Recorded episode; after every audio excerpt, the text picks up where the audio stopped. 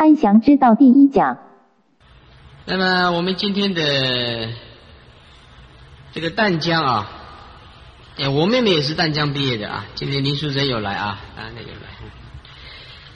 那么据说淡江的校园很漂亮啊。那么我来走一走啊，不尽其然呢。差不多了哈，almost 啊，差不多了哈。哎，那么就比较冷一点哦。像我们在南部啊，没有这样子冷啊，气候也没有这样子啊。这里高处不胜寒，有一点有一点冷，有一点冻啊，所以这支气管不怎么好，可能比较不适应我们蛋大的。以前听这个蛋大很怪，蛋很大这个。啊，师大了，台大就听起来很顺眼，蛋大，听起来怪怪的啊。那我们今天来到这个淡江大学是第一次啊，算是第一次。那么同学们生活都非常紧张，考试也怕被当掉，哎。那么，就算是不是学生来讲，或者是出社会来讲，大家也必须面临的现实的生活，现实的生活。那么，我们如果用某一种修养来过日子，那是一种理性化的意识作用。但是，如果说失去了这份理性化的意识作用，我们内在的那份无知又会显现出来，所以怎么样才是就近安详的日子？那就是我们今天要讨论的问题。所以我们今天的题目叫做禅宗的这个安详之道啊，安详之道。呃，我们人。一生下来的时候啊，他就必须要面临最重要的事情，那就是生跟死的问题。但是我们因为把这个时间呢永久化了，我们长时间的生活在这个物质的这个世间里面，我们很少用冷静的理性。来接受这份智慧的信息，所以我们很少用悟性来引导我们的理性，非常少的。我们所能了解的就是接受这个物质的世间，接受这个物质的世间，然后这个物质的世间反射到我们的内在，反射到我们的内在，然后我们的内在里面都是物质的。表层化，因此我们的语言、文字都必须通过这个物质的现象的东西来描述，才能产生内在里面那一份感受。那么换句话说，我们呢都是长时间的接受这个错觉的这个世间。换句换句话说，我们很少拒绝这个五官来接受这个世间的这个错觉。意思就是说，我们一天到晚呢，都是接受这个五官所感受的世间，用眼睛在看事情，用耳朵在听是非，用嘴巴在讲是非，然后晚上一睡觉的时候就是做梦。他除了这些表层意识以外，他不知道生命的多元性的空间化。的内在啊，有高层次的悟性和解脱的那一份自在的内在，不知道，所以只是用这个五官去接受外在的信息，把这个世间呢严重的错觉，所以他对这个生跟死的问题呀都迷茫着。任凭你啊拿到世界的几十个国家的博士学位啊。或者是你今天当到任何的一个国家的总统，统领一切，那也没有用的，因为，你你必须要面临这个死亡的来临。那么谈到死亡，有人很多的误会啊，他们就会认为说，哎，现在的生命啊，哎，就就顾不完呐。现实社会就吃饭的问题顾不完，顾到死，是吧？孔老夫子讲“未知生，焉知死”，那么就不会去想要去追寻更深一层的答案是什么？更深一层的答案是什么？所以啊，呃，我们呢就是不知道生是从哪里来的，死了也不知道往哪里去，那么以及这个生命的真正的意义是什么也不知道。我相信每一个同学，南江大学的这诸位同学，有的每天所过的日子就是很紧张啊。比如说你念书就就怕被当掉。毕业以后就怕失业，交男女朋友的时候就怕失去男女朋友，每天呢就是患得患失，在一种事实的威胁之下，我们的心态啊不曾经安详的休息过，不曾经透视过这个世界，你说过的这个日子啊，从来没有洒脱过，就是扣得很紧。很紧张，怕失去这个，怕失去这个，啊，越怕的东西就越会发生，那就更恐惧这个死亡的来临，怕死亡的来临呢，会造成自己的虚无缥缈，死后的世界又是怎么样子呢？就更加的不清楚。那么因此啊，啊，这个对世界的看法就是积极营营的去追求现实，而忘了我们有一个。内在的这个真正的自我，那是永恒的生命，我们没有办法去体悟啊。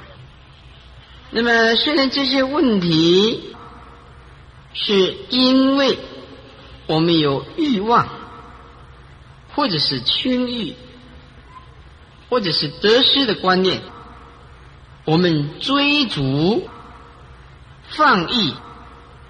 暂时的把这个本性清净的一面呢流失的，但是我们的本体是不变的，就像这个镜子啊很清净，但是暂时啊被这个灰尘所染污，只要我们把它擦掉了，就显现出真正的自我的一个城市面出来。那么我生活。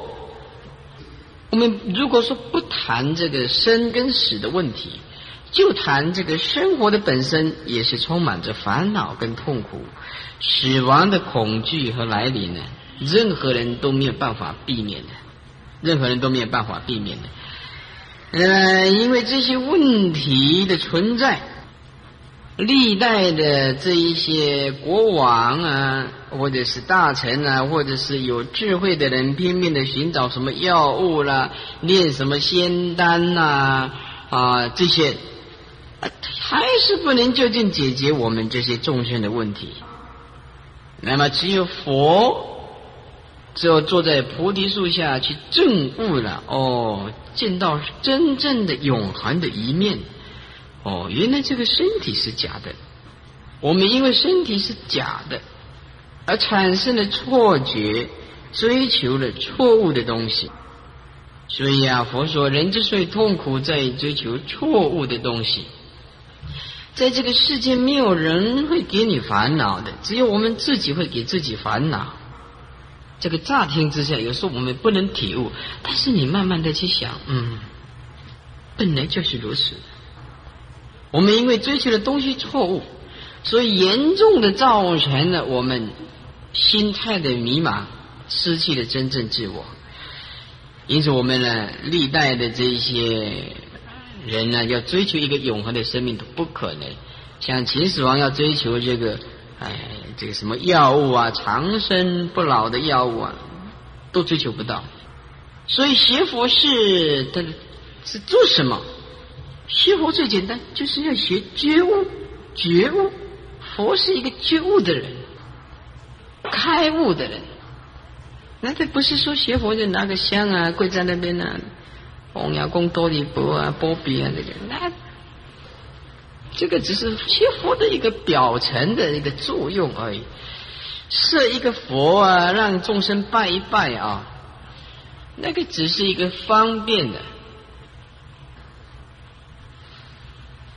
那么，只有愚痴的人呢，他才会排斥这个学佛的人是迷信，加以毁谤、轻视啊。那人家讲，我们去听听人家讲讲佛法，哎，都是迷信的，都是迷信的。那你问他什么叫迷信呢？不知道，他只会批评跟攻击诽谤别人迷信。那你问他什么是佛法？我个浪子，不知道是什么叫佛法，是吧？不要以为大家都是迷信，大家都是嗯，像你们想象的这么样愚痴。人家的书比你读的更多。就拿你们今天的教育来讲，就读书才读到大一、大二、大三，对不对？就论学历，你们不会比我高。我今天不是拿学历来唬你们，不是这个意思。我读书总共读了二十一年，博士才读二十年呢。对的，研究所以后我在读这个佛学院三年。那么为什么书读了这么长的时间，为什么要走这一条路线呢？我走，你看我头脑有没有有问题啊？如果我头脑有问题，你们也有问题。你因为你在听我演讲，你也有问题。我是大问题，你们就小问题。是吧？我就所以这样走上这一条路啊，我知道人生呢，必须要面临着生老病死的问题，而且好多好多的烦恼。那么我非常了解，我这个人是不适合结婚的，因为我很重感情啊，啊，我非常重感情。我这个人啊，怜悯心跟同情心非常重啊。这个这个一结婚呢，就一定会怕太太呀辛苦啊，怕太太呀是怎么样子了，一天到晚就忙这个。就是我愿意把这个爱跟慈悲啊，广泛面的对待一切众生。我怕结婚呢对我太束缚了啊，因为我们根气不够啊。像你们这根气够，适合结婚啊。我们根气不够啊，不敢结婚啊，谈婚色变，看太多了。婚前一个脸，婚后一个脸，是这样子的。当你当法师的时候，你就每天听到好多好多的杂音的师傅啊，怎么样子啦？两个怎么样吵架了？为了孩子的教育啊，现实的问题啊，又生病啊，怎么样急诊啊？啊，一大堆的问题啊。公开是接的人较轻的对了。啊，那那当然，所以个人的生命观就不一样。那么，为了使人人生呢，要。不为这个虚妄的境界所转，为了求得生命的真正的光明解脱的一面，要突破生死的这个大关，这是我们每一个人最重要的课程。这一课是必修的，其他都是选修的。当我发现这个这门学问是不得了的时候啊，我就请全力以赴的。所以，什么叫做宗教？宗教就是拿你的生命投资啊，事实绝对不会后悔的。有人问呢，说师傅，你出家有没有后悔过？我说我很后悔。说哎，那你为什么要出家？我说你错了，我后悔太慢出家了。真的，这个的多自在就是有多自在。你晚上睡觉，你也不必。起来替你的 baby 换 BB 纸尿裤，你也不必起来泡个牛奶。你在睡觉一一个晚上到天亮就是这样子，凌晨起来就是从事教育 education 的这个工作，是吧？就是这样子，请全力以赴的去啊，付出你一切的这心血。那我们所忙的就不是众生所忙的了。结婚以后啊，哎呦。有一个女同学啊，台大毕业的，结婚以后啊，人家问：“哎呀，我那什么就是水门事件呢？”这他说：“哎，是不是水门这个爆炸啦？水水泄出来了？啊，我昏你！读到台大毕业以后啊，整天就是打毛线呐，为他的小 baby 打毛线啊。水门事件什么都不知道。”婚前呢拼命的读书，结婚以后就是照顾的 group 一个小小的一个世界，啊真的很可怜的，就是这样子啊。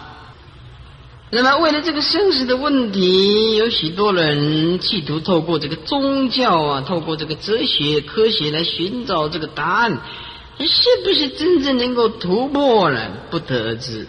那么有的人呢更流于迷信呢，所以啊，这被这个神棍啊骗这个钱呐，啊啊诈财啊骗色啊，连身体都都失去了，啊，倾家荡产的被骗了，因为这个人众生呢，对于这个神秘的东西不了解，他就会想要汲汲营营的去追求这个神秘的东西。比如说，好多人呢长时间生病。不好，他就会想要找鸡童去灵疗啊，去治病啊。当然有也有某一些是不可思议的，但就信现在治疗好了以后，还是要生老病死啊，人还是一样的。这条路，上帝对每一个人的安排都是相同的，没有一个人可以例外的，是不是啊？那么有的人呢，因此啊，就流于这个空谈。因此，就在自私里面打转，就背上这个包袱。这不但呢不计一事啊，而且啊加速的对生命的堕落。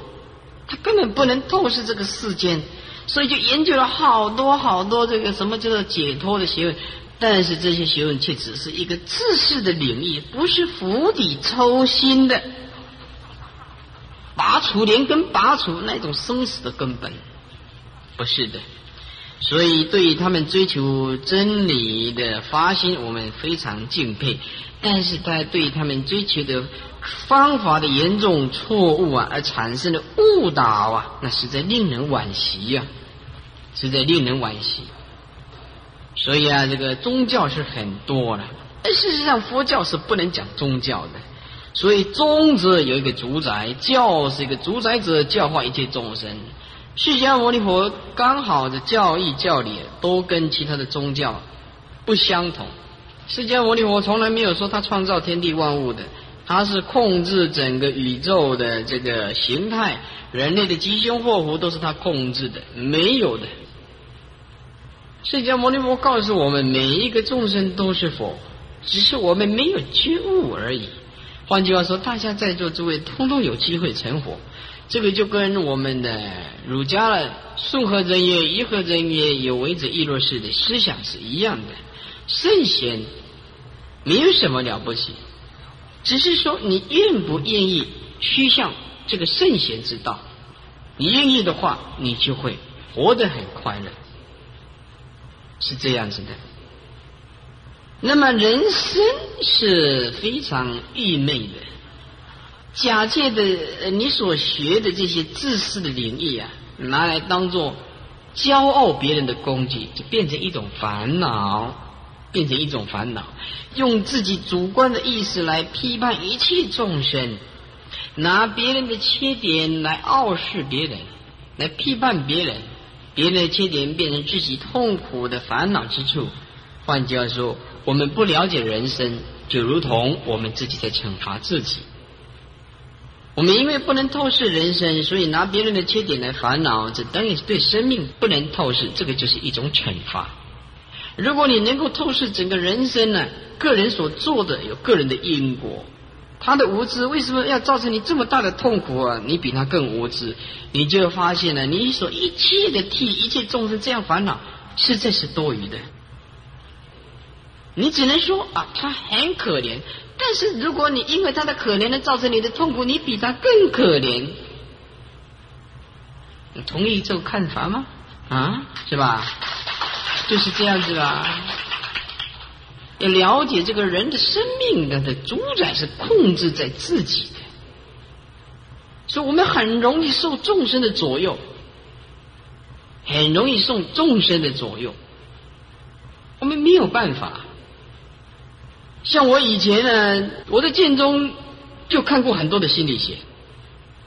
那个时候对人生的看法，心理跟哲学就不能够解决这个人生的问题。很多的心理学都是临床试验，试验以后做一个演绎跟归纳，哦，人的病态是怎么样子的啊？比如说抽抽血液啊，哦，O 型的人脾气是怎么样？是领导型的了，A 型的是怎么样？B 型的是怎么样？A B 型又是怎么样子的？啊，老伯绿型又是怎么样子的？那这个世界的血型只有五六种了，是不是？那其他没有了。哎呀，十二生肖看那个什么流年啊，呃，触骨后头灵爪边缘高贵到低，那么人的命运只有十二种，那开玩笑。这大迷信啊，大大的迷信呢，是不是啊？人千百万亿种的人的命运呢，出乎后头啊，像像蛇的，今年一月的初是怎么样命运，二月初是怎样命运？那全世界就是只有十二种命运了，才怪了，对不对？对，笨笨，算命不懂得认命啊，算命，所以这个叫做迷信，这个叫做迷信，是吧？所以我们呢，你如果没有一盏明灯的来引导我们呢，很容易的去走失了方向。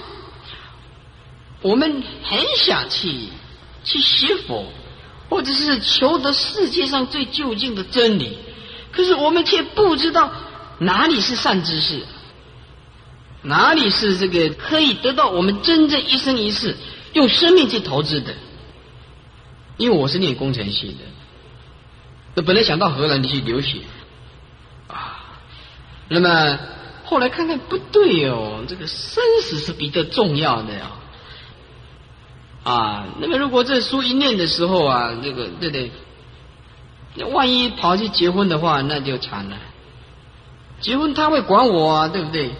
爱爱情一定是这样子嘛，有付出一定有要求的啦，没有说他完全付出，然后你出去外面。可以这个自由过日子的没有啊？出去的时候他就拿表拿电杆灯啊，那你就你就不敢六点零一分回来。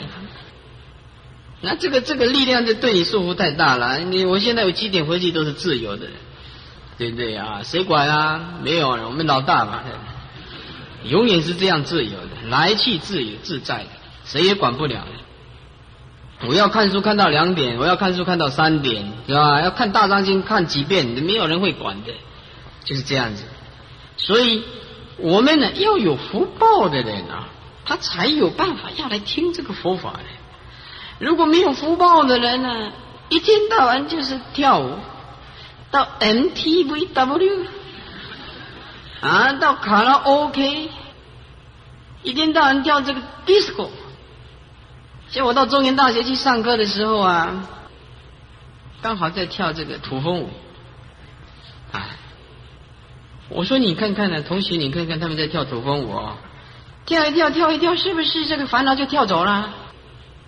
没有的，你这个跳土风舞跳一跳，晚上一冷静下来的时候，你就会感觉到一股寂寞的力量就出来了。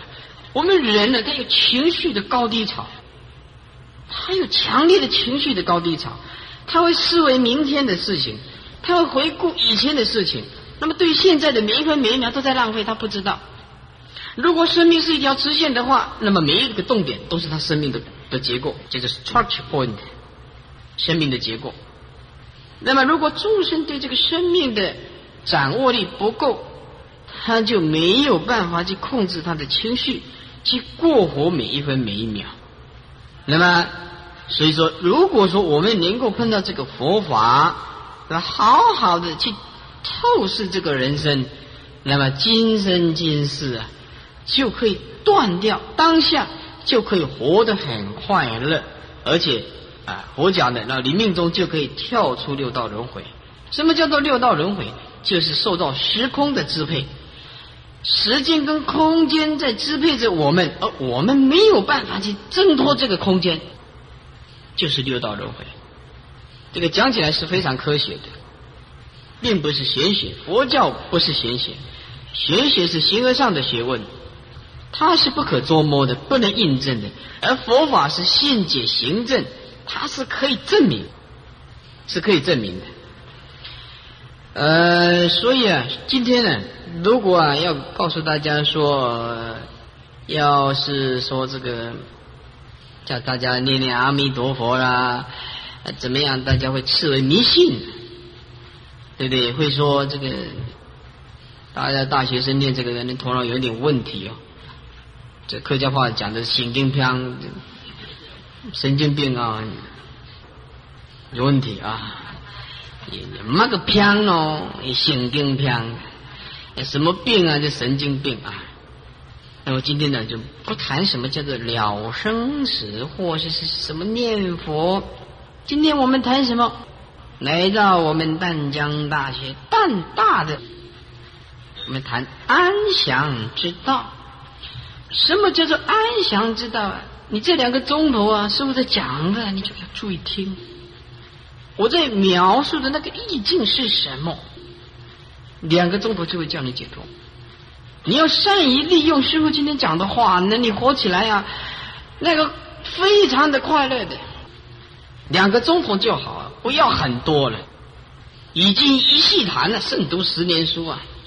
哎，听完两个钟头你就知道，等一下你就知道，嗯，你怎么样运用你这个心态啊？怎么样运用我们这个心态？第一个，第一个，我们要用什么的角度来处理这个世间？就是我们心啊，心，心要用什么样的？心态来运用在这个世间，他才不会落于消极、落于迷信、狂妄、痛苦、争执。怎么样来运用这个心？事实上，这个非常简单。第一个，你要用喜悦的心态，就是要保持一颗欢喜的心。什么叫做欢喜的心？就是内心里面，我们现在生活刚好颠倒。呃，碰到别人诽谤，我们就非常烦恼、跟愤怒、跟不满；碰到别人赞叹，我们就会很欢喜。这种长时间的赞叹呢，会腐蚀我们的内在，使我们更加的脆弱。我们经不起打击，我们经不起打击，所以说赞叹在恰到好处的时候是可以的，但是过分的赞叹，一个人长时间的生活在赞叹之下，这个人的喜悦是不是真实的？为什么？他内心里面一定非常空虚。譬如说，一个歌星或者是一个影星啊，他很红，他一表演完的时候，人家都鼓掌。可是有一天呢，他表演以后啊，人家给他开汽水啦，或者是丢瓶子啦，他马上回去就会非常痛苦的，甚至于啊落泪啊，甚至也是好长的时间呢，没有办法弥补他内心里面的对这一份人家的这个啊。负面的反应啊，他会受不了的。这个就是不曾经的磨练过，因为他都是生活在这个顺境之下。那么我们现在要保持一颗喜悦的心，就是喜悦什么？接受逆境的人才是有勇气的人。接受人家批评，世间呢只有圆滑，没有圆满。你记住师傅的话。你怎么做，东东不可能，人家赞叹你，这这这不可能的事情啊！你这个戏，懒得不给你嫌，这个老公嫌个老农啊，一定的道理。你不当社长没有关系，你不当班代表没有关系，你当班代啊，那这个嫌弃那个嫌弃，这个讲你怎么样，那个讲你怎么，就这样子。因为你站在高的地方，就一定有人。攻击你的，这是一定的道理，天经地义的，所以你不必很失落感啊，你要很欢喜的来接受它，要不然你会很脆弱，你不堪一击。所以哲学家告诉我们，长时间受人赞叹的人是不堪一击的人。这一句话是很强有力的哲学。长时间受人赞叹的人是不堪一击的人。因为他都是接受顺境嘛，人家都说他很好嘛，有一天人家嘘，而且是马上就昏倒了，承受不了，哭啊，哭了是吧？女孩子就最大的力气啊。所以啊，我们要喜悦。对我们现在所有的遭遇，我们都要认命。这个认命啊，就是我们知道，我们所做的事情都有因果的。在座的每一个貌相不一样，环境不一样，啊，福报不一样，IQ 不一样。为什么？因为前世是是带来的这个因。为什么有的人一出生这个头脑就这么好？有的为什么有的人一出生呢就白痴？这个不是什么上帝在主宰的，各有因果的。那上帝凭什么来来来判断这个事情？要把你创造这样，要把你创造这样的，没有道理的。在佛教里面讲有自有因果，所以我们碰到逆境啊、家庭的变故啊，第一个就是要认命，承认这个命是我们自己造的，自己要承受。没有人是给你痛苦的，是我们自己造的因果，所以今天落入今天的地步，没有什么怨恨的。在这个世间，就是要先认命，哎，不要去算命。你要去去算命的话，算好的话，那就非常好啊。这小姐哦。你要可以嫁一个好丈夫，你丈夫是个医生啊，你以后可以开布鲁伯的，或者是这个这个林康的，或怎么样？然后你命很好，小姐你很漂亮啊，这个都是正面的，那就接受。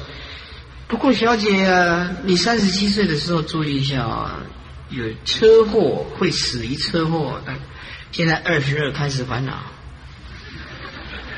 三十七快到了。还有十年，还有五年，三十七岁那一年就皮皮出来了，快到了，你就不要算命啊！就如果要改命运是可以改的，一学佛就可以改，一直行善，讲话说好话，多赞叹别人，多看人家的优点，不要看人家的缺点，造一些善的，不要造恶的。自然就会改变我们的命运不是拿了几千块啊啊去命相馆里面的把你命改一改，那就王永庆不会死。王永庆，你不要说改命一次是六六千六万都没有关系，六亿也可以，是不是啊？命怎么可以改的？要改命要从根本釜底抽薪下手，就是要行善，行善事。那么，所以你有这个喜悦心态哈，喜悦的心态，那么就会活得非常的快乐。接受人家的批判，世间本来就是如此。不要寄望别人一直来赞叹我们，别人一直来赞叹我们，不见得会强化我们自己。所以啊，要接受磨练啊，认为这个逆性是必经的过程。世界上的圣贤都是一定要经过这个阶段的，不是只有我们。那我们就会认为说，哦，这个逆境是一定会显现的。世界上没有任何一个人是永远处于顺境的，这个不可能的。啊，如果处处于顺境啊，这个人活得不会太长，因为他很快就会倒。第二呢，喜悦以外啊，就是一种很开朗的心态啊。要显开朗的这个心态，我们很多人呢，把这个事情啊，都会把它想到坏的一方面去啊。我们内心里面要有这样心理准备啊，再坏的事情都会随着时间而消失，再好的事情也会随着时间而消失。你今天没有追求到的，你一直拼命的追求，当你追求到的时候，也不甚是你想象的这么样好。我今天跟诸位讲这个，也许你不能接受。如果十年后等到你结婚了、生儿育女了，你再把师傅的录音带翻开来，把它放下去听听看，你就很同意我这个看法。你今天呢在追求男朋友或者追求女朋友，因为啊，结婚或者是这个男女的这个权利对你是一种很神秘的考验的，在追求。还没有揭开这个神秘的纱罩的时候啊，你拼命的追求。结婚以后有一阵子是比较甜蜜，心夯老心得过。有一阵子会比较甜蜜，蜜月啊。而结婚的时候，大家啊，什么时候要要请我喝喜酒啊？我都会跟他讲啊，你什么时候要喝苦酒啊？你不要以为师傅这样很消极的，我讲的都是实在话的。结婚不可能说一年以内通通不吵架的，一年以内就好啊。你开始就要面临好多好多的现实问题，孩子出生呢就是经济的问题，生孩子以后就是生病的问题。生病的问题没有，通通没有问题；是公公婆婆的问题，公公婆婆问题通通没有问题；以及夫妻的个性上问题。晚上要啊同床共枕，那白天也要同桌共餐。你如果看不顺他，他看不顺你就惨了。每天要见面，你怎么办呢？明天会更惨。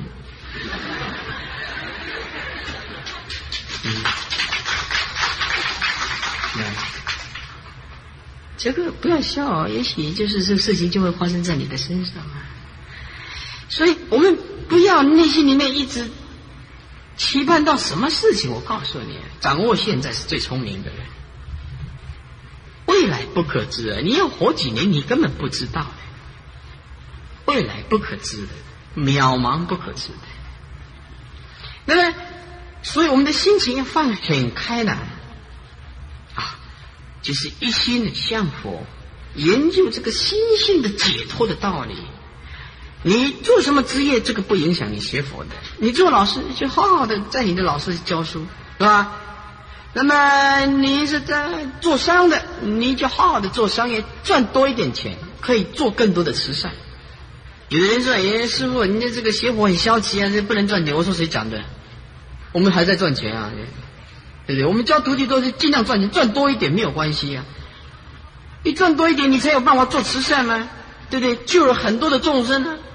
所以你赚钱，你就这样想啊。我如果不把这些钱赚来，他们去跑到海霸王去杀生呢？说我做功德啊，钱我赚进来，我做功德，给他们造业，赚越多钱越好，越好。很多的孤儿院、育幼院、养老院都需要大家的帮忙，对不对？可是这个众生很奇怪啊，愿意到海报那一个晚上花了几万没关系，叫他拿一点点到孤儿院去，不要就是不要。人就是有这样颠倒的，叫他做功德打死他也不要，叫他造业是拼老命，就是这样子。所以啊，在座诸位啊，邪火不影响你赚钱，赚越多越好。嗯，没有什么不可以的。谁讲这是邪火以后消极的，才怪呢啊！那么再来就是要活得很洒脱，活得非常潇洒。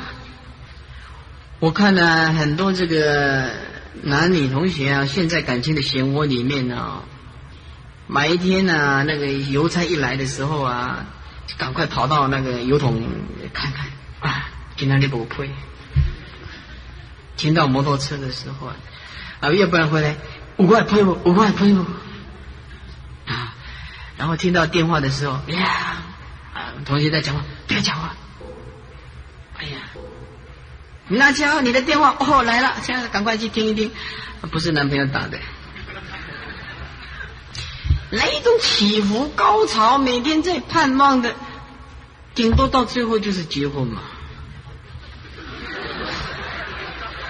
你紧张什么东西呀？该你的就是你的嘛。是吧？那不是你的，你追什么东西呀？这个笨啊，是不是啊？只要你长得很有魅力，很有内在，你就不必怕了。你女孩子的话，对，真的很有内在的时候啊，人家就会追你了。我也被追过，因为我欠人家汇钱 所以。也跑过来，被追过是吧？跟你们这追是不一样的，啊，哎，所以这个我们呢，我像我们研究过佛法的人呢，我们对这个世世间，我们是活得非常洒脱的啊，非常非常洒脱的，是吧？我也不会说，因为说，哎呀，交得到这女朋友啊，不会啊，交不到，为什么要烦恼？怎么样？我们一切随缘，一切随缘。是吧？当然我们是看合意的，当然就要开始跟他通信啊，对吧？但是他跟我们没有夫妻之言呢，你就拼命的追，就是结婚就变成痛苦。这个佛经里面讲，就违背自然，违背因果。他本来就不是你的太太，然后你拼命的一定要追，追到了以后呢，他天天呢啊给你很痛苦，吵架啊。女孩子有一个很大的武器，就是儒就儒呀，不讲道理。你跟他讲什么道理，慢慢谈，那他不会的。要不就用气花，啊，一不然就无法度啊。你那用花，你就无法度啊，道理扯不清的。呃，这个很有办法的，这个，因为我们碰过，我们知道。他 不跟你讲道理的，是吧？用花了对。那么，哎，所以这你要活着的时候啊，不要受到任何的事情很大的给你牵制。哎，活得很洒脱。再来，同学们比较比较不容易躲过的男同学比较狂妄啊，脾气比较不好，自我主义非常强啊，这一定要改。女孩子的话是嫉妒心比较强，嫉妒心比较强，你就不能赞叹这个比较漂亮，赞叹她比较漂亮，那就是说一起的我是我刚的我外。对，苏龙嘛唔知伊不不咧发脾气，伊唔捌看伊发脾气，我派的你唔知，你讲伊水，我无感觉，我感觉我较水。你在这个我内心里面，他就不会啊，这个感受到别人真的很漂亮啊。那如果有别人很漂亮，他就会不高兴。所以我们一定要改掉这样子，是吧？记住啊，男同学还。讲话一定要谦虚，一定要谦虚啊！我们把所有的功德善事都推给别人。如果我们呢确实做了某一桩功德，我们不要啊占为己有啊，认为这个都是我个人所造的这个功德，不要有这样想法。把好的通通推给别人啊，这是大家的，这是大家，不是我个人的。讲话我们要嗯，常常要这样讲啊，要讲说，哎呀，你现在很如意哦啊，这外省人讲的“吐你的福”，知道吧？吐你的福，你要听听江苏或者是山东 啊，都会讲“吐你的福”，泼你的福了啊。呃，那么我们要常常讲啊，哪里啊，那那这个是大家的，不是我们的，对吧？我们常常跟人家讲，对不起，我要学习的地方还很多，我需要时间。对不起，我有错的地方，我跟你道歉。如果我们一个人能够有这样子的内涵呢，你没有敌人，真的很管用。但是你讲这些话，不要常常问别人，你看我今麦做甜米哈，Oh my God！谦虚是一种内在的功夫，谁叫你要讲出来啊？是不是啊？你猛然你搞你有干嘛？我今麦搞甜米哦！不要这样讲法，是吧？谦虚是一种美德，它不是拿来炫耀别人，不是要雕塑自己，是因为我们啊。要达到升华自己，所以我们很自然的谦虚，而并不是我因为要别人来赞叹，所以我谦虚。谦虚有好多好多的好处啊！男同学，如果我们成绩很好，很有干劲儿，那我们呢？人家赞叹我们的时候，我们就是说：“哎，哪里哪里，托你老人家的福啊，是大家的。今天的成就不是归功于我的，是这样子，是吧？”那么如果有错误的话啊，两个人吵架啊，人同学里面到底会不会谈恋爱啊？会不会啊？我教你几招，你注意听啊。这个女同学啊，你跟她在一起的时候，你要记住她有某些优点，要加以赞叹，知道吗？如果她换衣服的时候，你就赶快问她，你这一套多少钱啊？因为啊，就表示你很关心她。记住他的生日几月几号啊？你不要忘记啊！啊，记住，你妈妈的生日可以忘记，你女朋友的生日不能忘记。这真的是这样子啊！你如果要谈恋爱，记住这一点啊。他的生日是几月几号的啊？呃，然后你要常常关心他的优点，要赞叹他。两个人吵架的时候啊，你男人主义不要不要太重，我们人给他占上方没有关系，让他很凶啊，让他很凶没有关系，然后你就保持微笑。我告诉你，这招非常厉害的。当当他很凶，你保持微笑的时候，他事后他会受不了的，他会打电话给你阿坤之类的，那一天我卡派了。那如果他很凶，那你也很凶，那惨了，对不对？你你跟他一样，跟他一样，你得不到他的心，知道吧？所以啊，两个人长时间相处的时候，男孩子一定要让女孩子赢，你让他赢，你不损失什么，哦。尤其是我们邪佛的人要谦虚，这样子。但是如果假设说你碰到一个金如为狼，那不能谦虚。那有人你写太上硬，哈哈，他就他就会收回去啊。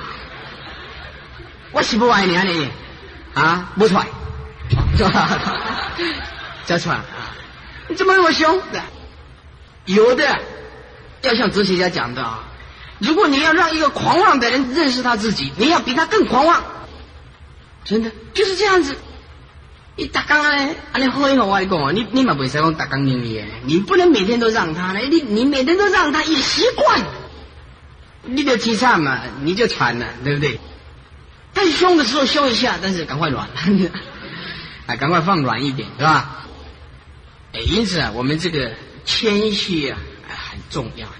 哎，然后保守，那么我们的生活，我们就有好多好多的润滑，会化解这个没有必要的这个问题。所以我今天告诉诸位，什么叫做安详之道？这样子，我们的心态啊，就永远处于一种真正的水准平衡的水准内，绝对不会去烦恼，去谦虚。大家都是老生常谈，但是从来不去用它。你试试看去用它，试试看。从现在开始，回去宿舍的时候，人家批评你的时候，你就是哎，对，哎，すみません，哎，是我的错，没有错啊，对不对？就这样子，常常这样子啊。比下一个就更重要了， 要怀着一颗感恩心，怀着一颗感恩的心。感念别人的恩，呃，譬如说，我们如果今天树立敌人，那么他是我们的室友，那么有一天我们晚上肚子痛的时候啊，你又不好意思麻烦他，因为你平常骂人家骂的很惨，现在换你肚子痛的时候，你怎么办？是吧？所以啊，要化敌为友，要少一个敌人，多一个朋友，而且用感恩心呢。他有一点点的优点呢，你就要常常记住他的优点，那要忘记别人的缺点，因为人不是圣人，对不对啊？在座诸位啊，圣人的几种？你自己承认我已经修养到圣人的几种？我虽然没有戴眼镜看，但是可以看得到。既然我们不是圣人，我们也有缺点，对不对？我们为什么不要长时间的来检讨自我？为什么一定要？一直看别人的缺点，不要这样子。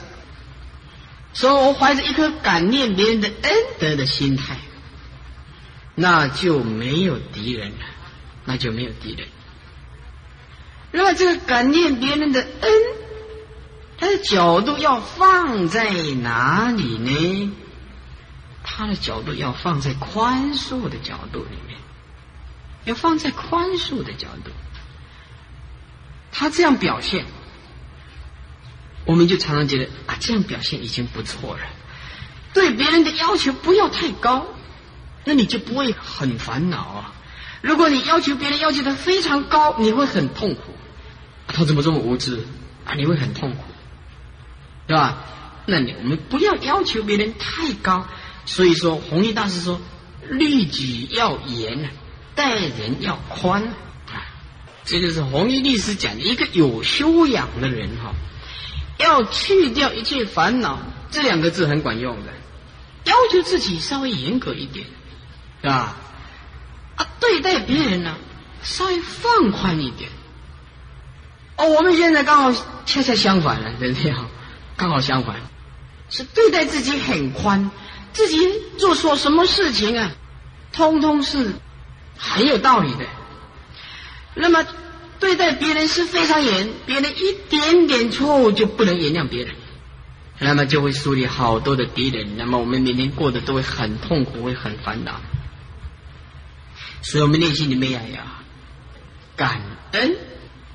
那么我们有了喜悦，我们有开朗、潇洒、谦虚，我们要感恩的心，到最后就会得到安详。就是我们今天所讲的安详之道，禅宗的安详之道。那么换句话说，人家如果说问你呀，什么是佛法？佛法的定义是什么？学佛有什么好处？学佛的好处就是在每一分每一秒，我们过得非常的和谐，非常的欢喜，非常的认命，很能够接受世间的一切变化。以不变的心态应万变，就是能够这样子超然洒脱的心态。要不然学佛做什么呢？对不对？学佛的用意就是这样子，学禅的用意也是这样子。所以禅是什么意思呢？禅它不是说打坐，坐不一定是禅。禅的意思就是定慧君的，就是要开发我们这个大智慧。如果你把这个禅拿来当做是打坐就是禅，那是错了。禅是任何一个时空，那一点都运用你的智慧去支配你的理性，透过你的理性去完成你的感情。然后发挥人世间的一切事情。那如果说你一直把禅当做是做，就不对了。做不一定是禅，禅根本不是做，做只是禅的一个前方便而已。他只是说，因为我们呢一天到晚都是妄想，那我们收缩六根，坐下来，把眼睛闭上来。看看自己的心，可是有的人一坐马上就度孤，这个叫做睡禅三昧定啊，马上就入睡睡眠，一打坐马上就睡睡着了。那哪里是禅呢？禅是一种觉悟，他的心态里面每一分每一秒对事情的处置都非常的圆满，非常的警戒，怕我这样讲话。哦，我这句话出去是不是会伤到人家？我这个行动出去是不是会给人家带来烦恼？这个就是禅，禅在生活当中，禅在屎尿中，禅搬柴、挑水，无非是禅，通通是禅。只要你的心态二十四个小时保持那一颗觉悟的心态，就是禅。你那一刹那失去掉自己，就不是禅。最简单的，六祖慧能大师开悟也不是坐着开悟的，你搞清楚一点呐。而是无主告诉他一无所住的生起心，马上开悟。哪里有时候坐坐起来，六祖慧能大师坐着的时候，哎，那开悟了。然后如果我们坐着的时候把眼睛睁开，就是醒过来了。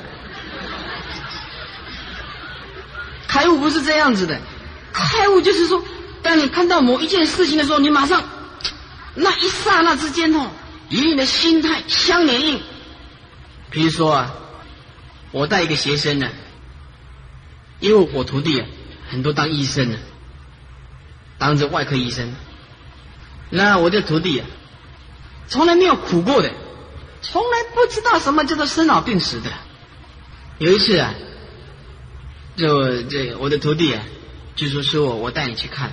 然后我就告诉他徒弟说：“来来来，师傅带你去看，啊，这观自在菩萨是什么意思？带你去看看。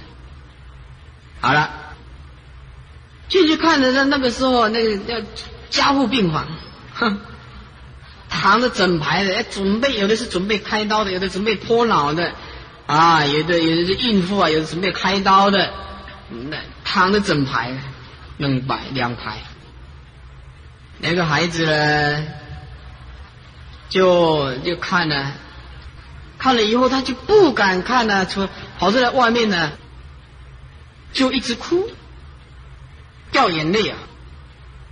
这个孩子是非常乐观的哦，非常乐观的。哎，他的乐观是建立在无知，不是达观。因为啊，出门是轿车，爸爸妈妈是送的，哎，送到学校去。从小就是养尊处优，每次要跟人家再见的时候，有空到寒舍来，因为他家都是放冷气的，有空到寒舍来。哎，我知道大家现在寒舍都是放冷气的，是吧？你不能说有空到热舍来，家里很热，没有冷气，是吧？养尊处优。那我跟他讲，世间是苦的，这个孩子也很有善根啊。我跟他讲，这个世间是苦的，他说我体会不出来。